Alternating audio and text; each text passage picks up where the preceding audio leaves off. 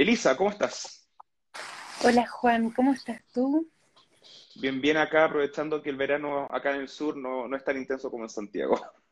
Bien, o sea que yo viví hartos años en Edimburgo, que es bien parecido ¿Ya? al sur de Chile. El invierno oscuro, tú tienes cuatro o cinco horas de luz al día, y el verano es eternamente luminoso. Es- la luz claro. empieza a salir tipo 2 3 de la mañana y se oscurece como a las 12 de la noche. Así que vives de luz en, en verano y vives a oscuras en invierno. Así que debe estar parecido. Parecido, es parecido acá. Aquí como a las 5 de la mañana ya empieza a amanecer potentemente y como dije antes, a las 10 de la noche cuando in- inicia el toque, aquí todavía está de día. Es muy extraño. Pero hay que ir a la casa nomás, sin excusa. Sí, nada que hacer, hay que ir a la casa, pero es un poquito frustrante. Sí, me imagino, me imagino. Oye, Elisa, antes de entrar a materia derechamente constitucional, que es lo que conlleva tu candidatura, lógicamente, eh, quiero aclarar algunas dudas en general a no solo a tu candidatura, sino que a tu figura, ¿ya? Eh, primero que todo, vamos por parte, para aclarar a la gente que nos está viendo. Eh, ¿tú eres candidata militante de la democracia cristiana o independiente cupo democracia cristiana? Yo milito en la democracia cristiana. Soy una reciente militante, podríamos decir. Mi militancia no tiene más de 3, 4 años. Así que voy Ah, como ya, militante y voy compañera de subpacto con Juan Enrique Pi, que es independiente, pero va apoyado por la democracia cristiana. perfecto. Sí, lo entrevisté el lunes, ahí conversábamos un poco de que tampoco volvió a militar, pero él fue militante por mucho tiempo de la democracia cristiana. Vas por el distrito 11. El distrito 11, eh, que es el distrito más difícil para alguien que no es de derecha de todo ¿Mm? Chile. Así que voy por el distrito 11 a dar una pelea difícil, pero voy con entusiasmo y mucha energía. Ya, ese distrito contempla las comunas de Vitacura, Las Condes, eh, Barnechea, La Reina y Peñalolén. Así es, tal cual. Per- perfecto. Oye, una pregunta. Eh, ¿por qué eres demócrata cristiana? ¿Qué te atrajo al partido? Mm, Se responde de distintas formas. Primero, una, hay una tradición familiar, una presencia familiar indudable. Mi abuelo, eh, papás, varios tíos son demócratas cristianos. Entonces, yo nací media bautizada demócrata cristiana. Y esto era tan extraño que me tomé mucho, mucho tiempo para definir cuál iba a ser mi militancia, porque para mí era importante que esta fuera una decisión propia, con conciencia y no solo como el dejarme llevar eh, por la corriente. Pero hay muchas cosas que me gustan de la democracia cristiana. Me gusta su compromiso con los derechos humanos, me gusta su posición de centro izquierda. No es un partido de izquierda y eso me gusta. Yo creo en la capacidad de comunicar, del diálogo y yo creo que las posiciones radicalizadas polarizadas o más extremas en política hacen que el diálogo se dificulte. En cambio, creo que los espacios de centro izquierda hacen que ese diálogo prospere. Eso me motiva mucho de la democracia cristiana.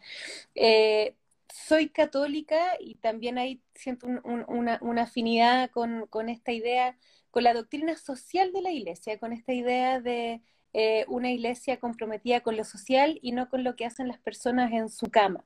Eh, y creo que la democracia cristiana también abre un espacio en ese sentido. Y em, personajes que me motivan mucho también. En la actualidad, por ejemplo, Carolina Goich, yo encuentro que, que es una referente súper importante de una mujer comprometida, una mujer con sentido de realidad, eh, una mujer con discursos potentes también en temas de salud, en temas de trabajo. Entonces me gusta este espacio dialogante de la democracia cristiana, pero que también puede tener una voz clara. O sea, que el diálogo tampoco es una cosa híbrida que tú no sabes lo que se piensa, sino que eh, hay claridad, pero hay apertura. Eso me gusta de la democracia cristiana.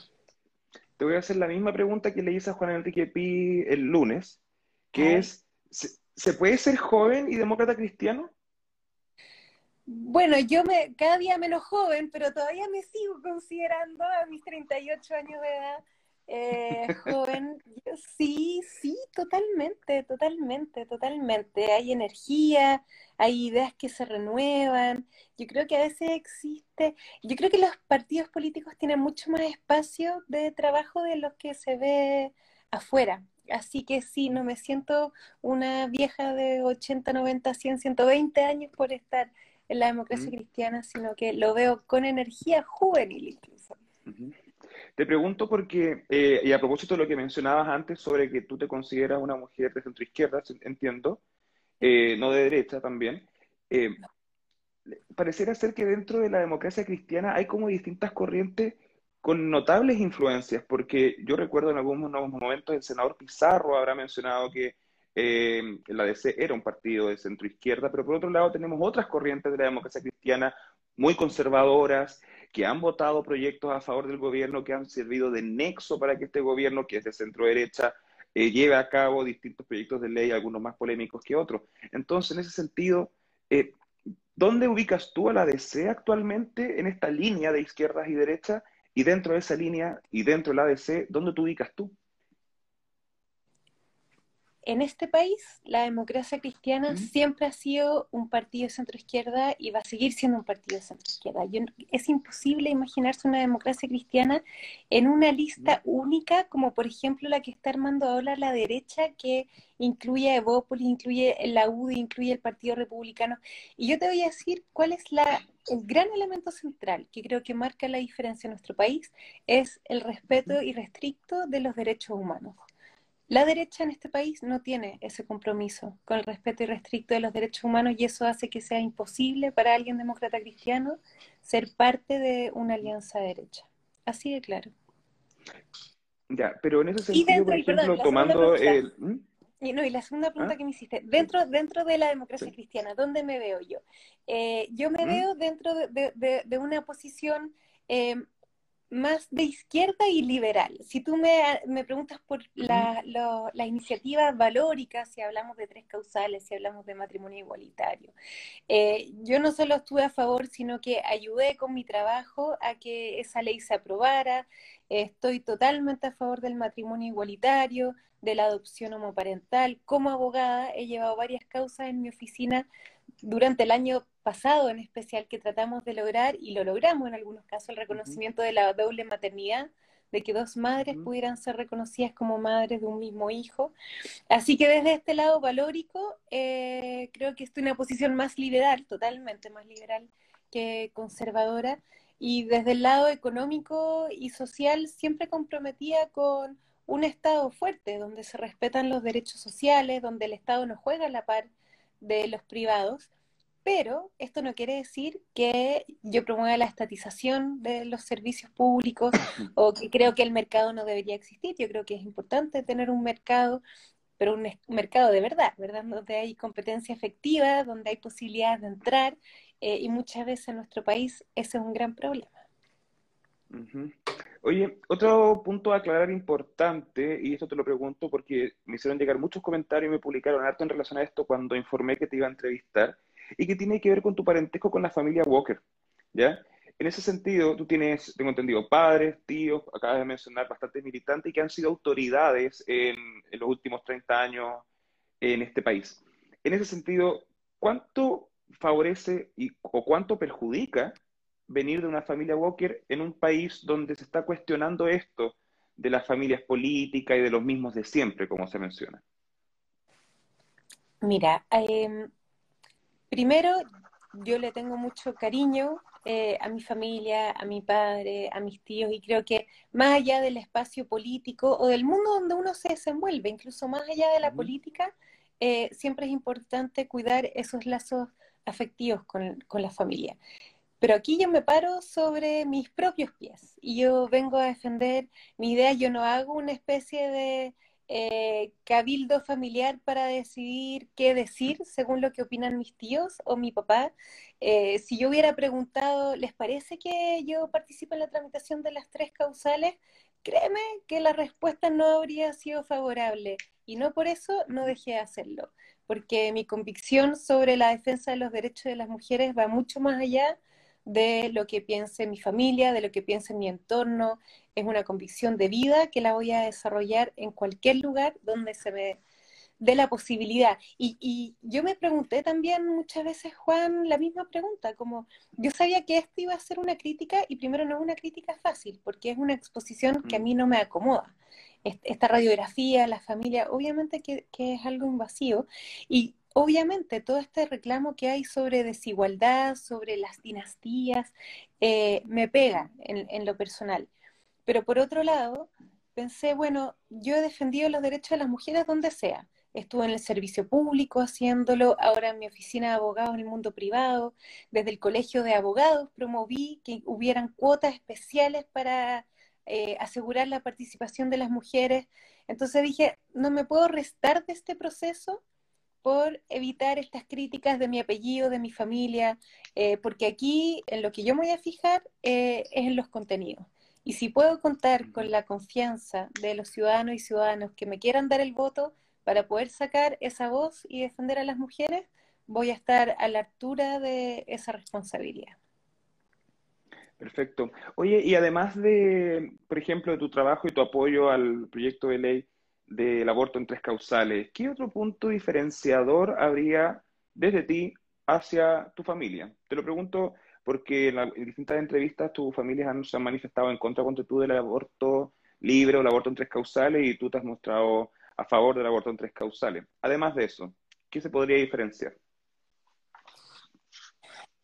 Es que, ¿sabes qué, Juan? No tengo una lista de temas que me diferencien con mi papá eh, o con mis tíos, no, no lo tengo claro. Matrimonio igualitario puede ser, hay distintas voces también. En las tres causales, todos los que tenían posibilidad de votar en el Congreso votaron distinto, entonces tampoco es que haya acá una línea editorial Walker a la cual yo me tengo que diferenciar. Sí tengo clara cuáles son mis luchas y mis motivaciones. Eh, y como te decía, desde el tema de lo valórico, adopción homoparental, matrimonio igualitario, para mí son mínimos sentidos de justicia y de igualdad.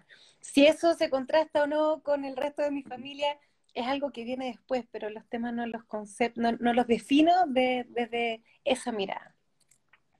Perfecto. Sigamos un poco con el tema del matrimonio igualitario y en particular a una entrevista publicada en el portal Plataforma Contexto, eh, donde en la pregunta que te hicieron de qué cosas mantendrías en la Constitución, establecías que, el, que la conformación y el núcleo de la sociedad eh, tiene que ser la familia, pero esta familia en el amplio sentido, o sea, en distintas composiciones. Eso incluiría, entiendo, a las familias homoparentales también, a las familias de madre soltera, etc. ¿Cómo se estipula eso en una constitución? Porque dejarlo igual por ejemplo, uno podría entender o poner la definición de que familia son distintas formas. Entonces podría ser quedarse exactamente igual, o tiene que ir en ese mismo artículo, coma, sea cual sea su conformación. Yo creo que es importante no definir la familia en la Constitución, porque esto puede seguir mutando, ¿verdad? Puede seguir cambiando. Pero sí es importante aclarar que la protección es para todas las familias por igual. ¿Cómo se pone eso en la Constitución? hay distintas técnicas eh, de redacción para escribirlo. Hay dos ideas que se me ocurren. La primera es decir que el núcleo fundamental de la sociedad son las familias. O es la familia, sea cual sea su modalidad, o en todas sus modalidades. Entonces, son pocas palabras, pero que hacen un giro bastante significativo en la redacción de la Constitución.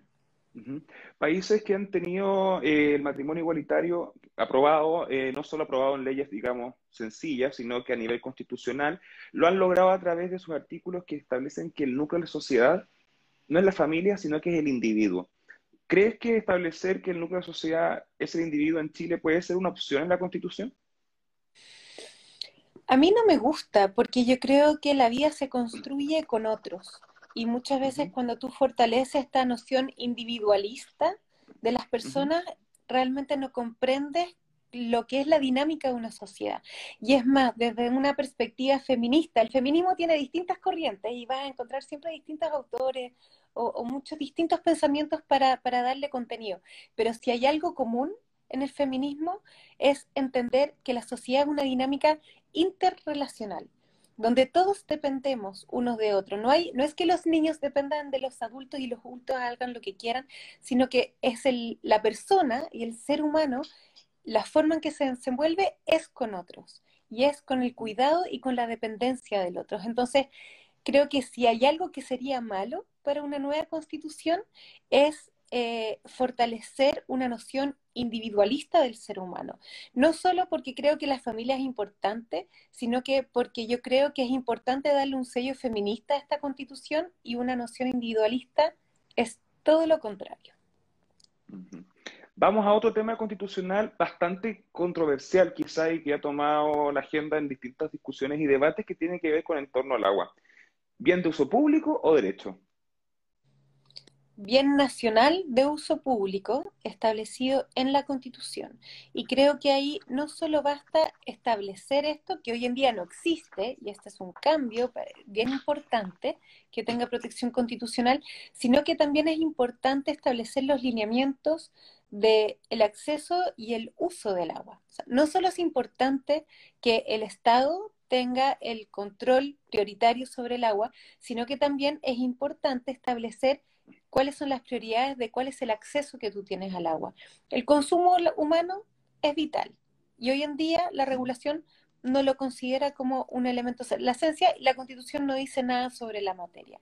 También creo que es importante asegurar el acceso al agua para los cauces de desarrollo de biodiversidad. Muchas veces el uso del agua se entiende como un uso que tiene que tener una utilidad industrial o en ciertas áreas de desarrollo económico, como es la agronomía o como son las empresas, pero se nos olvida el impacto que tiene el uso en el desarrollo del medio ambiente, de la biodiversidad como un propósito en sí mismo.